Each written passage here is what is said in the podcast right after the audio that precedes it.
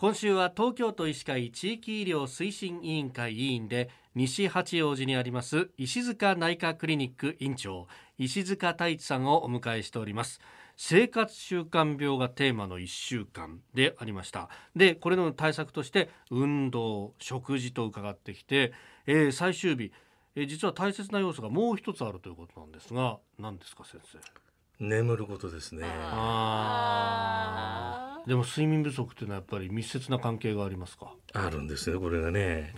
まあよくあの快眠が申し訳ないちょっと朝あれです快便とかね言いますけれどもこれやっぱり健康にとって大事だということなんですよね。理想の睡眠時間ってどのぐらいだと考えられこれはねなかなかそう個人差あるんでね。あの一概に言えないんですが例えばねえー、お子さんいらっしゃいますよね、はい、飯田さんね、ええ、親と生まれた時、はい、どうでした？ほとんど寝てたと思うほとんど寝てましたね、ねおっぱい3時間おきに飲みますね、はい、それ以外ほとんど寝てたと思うんです、ね、はい、それがねえー、幼稚園ぐらいになると10時間ぐらい寝るんですかね。はい、そうですね。8時間から10時間ぐらいほっとくと寝てますね。はい。で小学生になると8時間ぐらい。うん,、うん。高校生になると7時間ぐらい。大人になるとまあ6時間。飯田さんなんかあまり眠れないそうですね5時間4時間ぐらいになっちゃ,、ね、いますよね、はいうん。ということででお年寄りになっていきお年寄りってまた言っちゃった自分がお年寄りなんですが、だんだん睡眠時間短くて済むようになりますね。ああ、そうなんですね。はいはい、よくなんかあの、あ、年取ったから眠りが浅くなってとか言うけど、それは、うん、それはあります。あ、そうなんですそれはあります。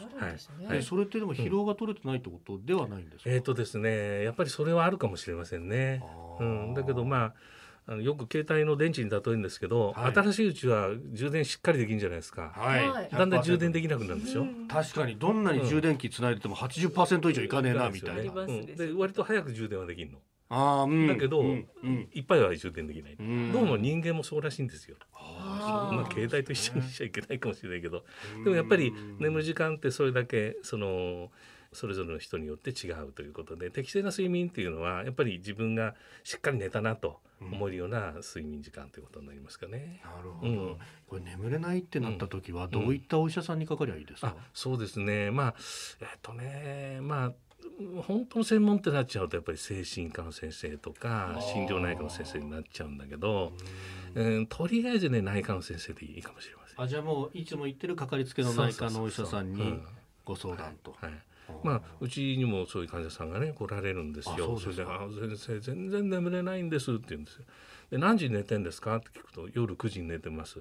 何時頃起きるんですかって1時頃1回目が覚めますって言うともう4時間寝てんですよ。うん、それでその後どうするんですか？その後1時間ぐらい眠れないんだけどまた寝ちゃうんですとか言ってね。で合計すると結構寝てるんですよ。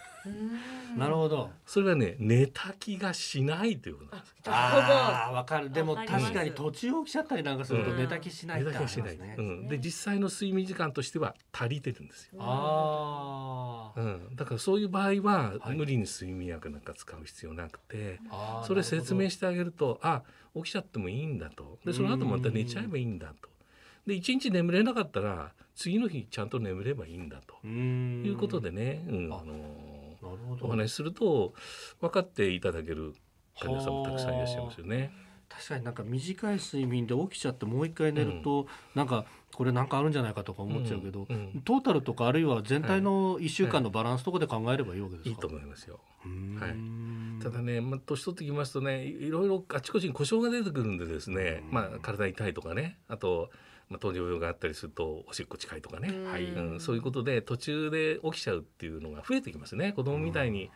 あの子供ももうもうずっと寝てるじゃないですか。本当、コテンと寝たら10時間起きないって感じですね。ああのくらい寝たいと思いますが、それはねもう年取ってきたら無理なんですああ、なるほど。うんうん、まあその睡眠と付き合っていくって感じ、ね、そういうことですね。はい。